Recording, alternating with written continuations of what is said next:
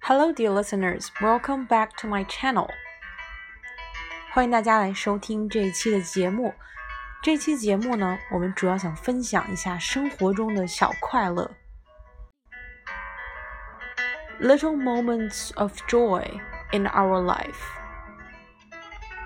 以后呢，我觉得我们在我们的节目里也会不定期的和大家分享一些三 D 老师生活中的一些 tiny moments of happiness。那些感觉到快乐的很多微小的瞬间，因为人生就是要放大这样的快乐，用一个个热烈美妙的时刻回击那些灰暗糟糕的情绪。好了，我们今天来看一下有哪些 tiny moments of happiness。今天要分享的时刻呢，有这样几个。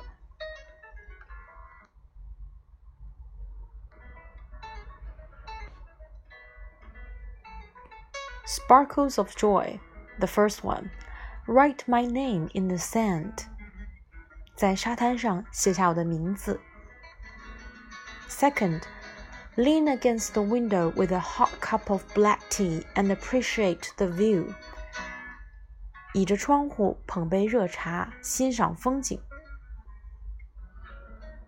The third one, imagine the shape and the story of clouds. 想象云朵背后的故事。The fourth one, sleep like a baby，做一个软软糯糯的孩子般的梦。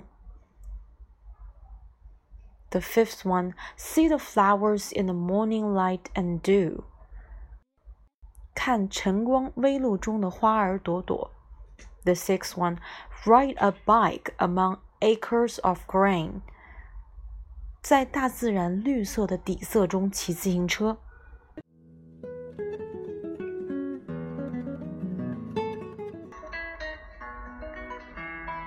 Sit in silence in the paddy field and breathe deeply and slowly。